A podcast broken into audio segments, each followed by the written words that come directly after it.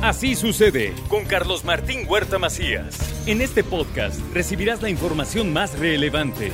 Un servicio de Asir Noticias. Y este es el resumen de noticias. En Chignahuapan hay presencia del Ejército, la Guardia Nacional y la Secretaría de Seguridad Pública tras la muerte de dos policías municipales. Pronto habrá detenciones, así lo dijo el gobernador Miguel Barbosa.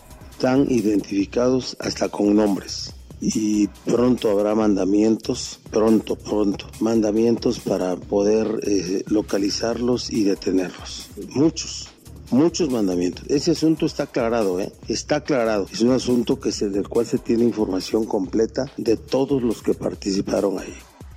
El mandatario estatal también pidió a la Dirección de Protección contra Riesgos Sanitarios investigar la intoxicación de jóvenes que asistieron a un Halloween en San Manuel y al Ayuntamiento de Puebla le exige no pues desentenderse de este tema. Se trata de un asunto en donde se tiene que regular no, por favor, que no nos quieran engañar. Las autoridades municipales saben de qué se trató y es por corrupción, porque los dejan funcionar, es por corrupción. Y le digo a Depris que se meta, que no estemos esperando que lleguen hospitales este, enfermos para dar una opinión. No, no, no, no, no. Eso nada tiene que ver con el hecho. Por su parte, el alcalde de Puebla, Eduardo Rivera Pérez, llama a los padres y estudiantes intoxicados en esta fiesta a presentar denuncia. Lo ha venido haciendo el área normatividad, pero insisto, ayudaría mucho ¿sí? la queja de los padres o de los chavos, ¿no? Este, hasta ahorita solamente hay un tema en redes sociales, un deslinde de la preparatoria o de la institución educativa, pero pues sí quisiéramos tener ¿no? acceso a las personas que presuntamente fueron afectadas para que la autoridad tome cartas en el asunto. Será la Fiscalía de Puebla la que esclarezca y sancione los hechos sobre los jóvenes intoxicados, así lo dice el director de normatividad del municipio de Puebla, Enrique Guevara. Todo el mundo pelea que es una fiesta de donde había muchos jóvenes, sí, no lo niego, son, son preparatorianos, ¿no? Estamos hablando de 15, 16, 17 años, que al final de cuentas no pueden beber bebidas alcohólicas, sí, pero también los papás si lo están permitiendo o están llevando a sus hijos a una fiesta de esa naturaleza, demandan una investigación a fondo sobre la venta de alcohol adulterado en el Salón Country de San Manuel y castigar severamente a los responsables por daños a los estudiantes. Esto dijo Sergio Céspedes. A ver, es un hecho lamentable, nunca pensamos que pudiera suceder. Es tristísimo ver a nuestros jóvenes cómo estaban, vimos el video y por supuesto que exigimos que se vaya hasta las últimas consecuencias. ¿eh? Esto es un acto criminal. ¿Sí? Y las autoridades tienen que buscar ir a fondo y dar con los responsables. No es posible este tipo de situaciones. No habrá ambulantes en el centro durante el Buen Fin, que ya es la próxima semana, advierte Jorge Cruz Lepe, secretario de Gobernación del municipio de Puebla. Y en octubre las ventas de Volkswagen cayó hasta un 42%, ¿eh? mientras que las ventas de Audi subieron 46% según datos del INEGI. Y preocupa a empresarios la reforma que aumenta a 12 días las vacaciones a los trabajadores mexicanos. Esto dice Luis Espinosa Rueda, presidente de Canacintra creo que puede ser muy bueno para todos nosotros, y yo me incluyo, porque todos vamos a tener más vacaciones en, ese sentido. Y eso, eso, es, eso, si se sabe usar, puede ser una muy buena eh, noticia. Claro que pues, todo este tema, la absorción del costo la va a tener la empresa, presenta la presidenta del DIF municipal, Liliana Ortiz, la estrategia de intervención integral para la salud mental en Puebla, que es el primer municipio del país en dar acompañamiento y de verdad es una estrategia y un programa muy interesante que pues estará atendiendo a personas que realmente lo necesitan. Firma la UAB un convenio de colaboración con Audi de México que permitirá la realización de proyectos académicos y de vinculación en beneficio de 21 mil estudiantes de licenciatura y también de posgrado. La Secretaría de Educación Pública dialogará con maestros que realizaron una protesta en el Instituto Tecnológico de Huejotzingo, así lo dijo el gobernador Miguel Barbosa. Ya está la Secretaría de Educación viendo de qué se trata y seguramente nos darán alguna ficha informativa para en todo caso tomar decisiones. Sí, hay una reunión ya en marcha. El Ejecutivo agregó que los verificentros de Puebla siguen operando con normalidad. Pues, eh, la verificación de la, actividad de verificentros de verificar contaminantes en motores continúa, no afecta absolutamente en nada. De acuerdo, no vayan a pensar que está con eso suspendido. Se continúa, no tiene ningún obstáculo para continuar. Un total de 30 casetas de periódicos serán retiradas de la vía pública, pero falta definir aún las fechas. Y con la actualización de los datos COVID se reportaron 44 nuevos casos, no hay fallecidos y 5 hospitalizados. ¿Qué es lo interesante? Que se prevé una nueva ola de contagios en la temporada invernal. Hay que cuidarse proyecciones que tenemos es que a partir de la segunda quincena de noviembre van a iniciarse un incremento en el número de casos. Todo diciembre se va a subir el número de casos de forma exponencial. También va a haber eh, hospitalizados, algo muy similar a lo que sucedió en la quinta ola.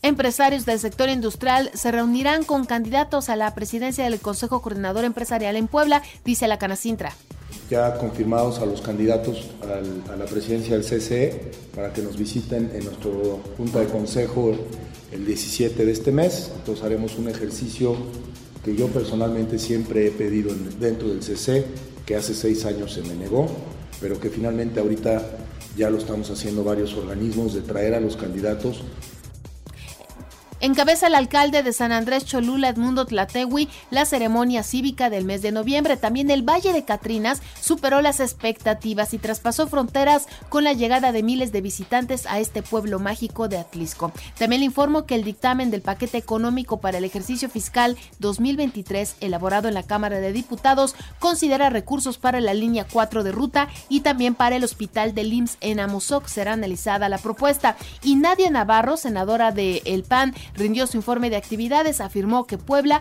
está preparada para ser gobernada por una mujer.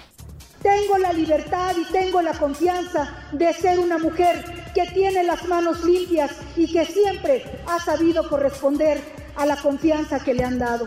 Para mí sí, hay oportunidades y hay que tomarlas con determinación, con firmeza y con preparación.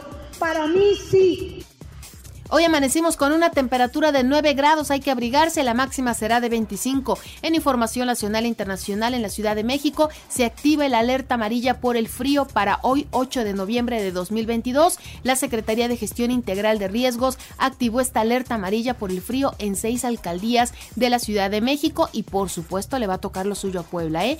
Y bueno, ni que fuera cedillo, dice el presidente Andrés Manuel López Obrador, desmiente el uso de las afores por el gobierno. El mandatario calificó como inventos que con la reforma el gobierno federal vaya a usar los fondos de las afores y las pensiones no estarán comprometidas, así lo dijo. Ariadna Fernanda, esta joven que falleció y cuyo cuerpo fue encontrado en Morelos, dicen que murió por un trauma triple. Detienen a su amiga Vanessa. La Fiscalía Capitalina señaló que el deceso de la joven de 27 años ocurrió en el departamento al que llegó el 30 de octubre. El cuerpo de la joven fue hallado en la autopista La Pera Cuautla el pasado 31 de octubre. La afirmación de las autoridades capitalinas echan por tierra lo expuesto por la Fiscalía General de Justicia de Morelos. ¿eh? Ellos afirmaron primero que Ariadna había fallecido por intoxicación alcohólica y por broncoaspiración.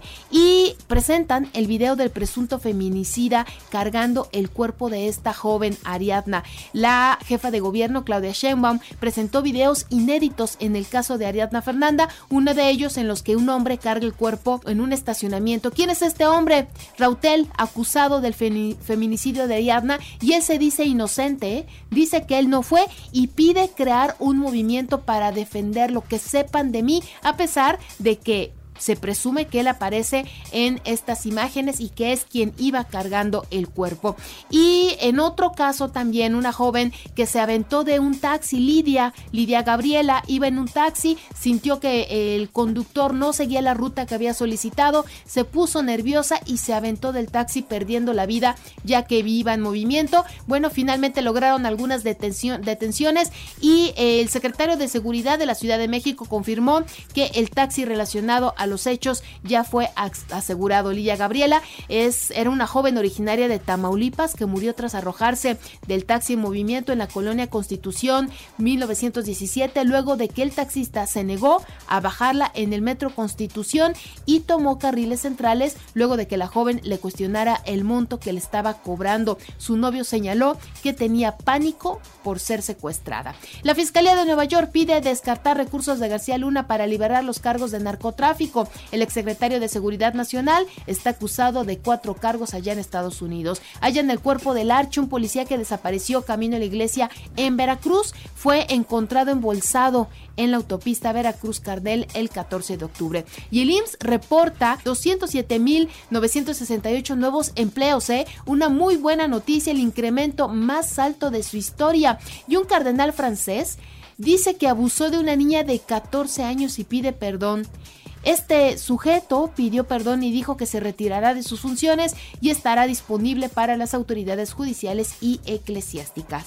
En la información de los deportes, le comento que el América empató 3-3 ante Chivas y con global 6-4 las Águilas se meten a la final de la Liga MX Femenil, Monterrey 2-2 contra Tigres. Las Tigres se medirán a la América en la final de la Apertura 2022 en la Liga MX Femenil. Jesús Tecatito Corona se aleja de la justa mundialista. La selección brasileña dio a conocer su lista de 26 jugadores rumbo a la justa de Qatar. El Rayo Vallecano derrotó 3-2 al Real Madrid en el cierre de la jornada 13 de la Liga Española. El mexicano de los Dodgers de Los Ángeles, Julio Urias, es finalista para recibir el premio que lo acreditará como el mejor lanzador de la temporada de la Liga Nacional. Los Cuervos de Baltimore vencieron 27-13 a los Santos de Nueva Orleans en el cierre de la semana 9 de la NFL. Los Halcones de Atlanta derrotaron 117-98 a los Bucks de Milwaukee y fue presentada la primera edición del Duatlón de Zacatlán que se realizará el domingo 13 de noviembre a las 8 horas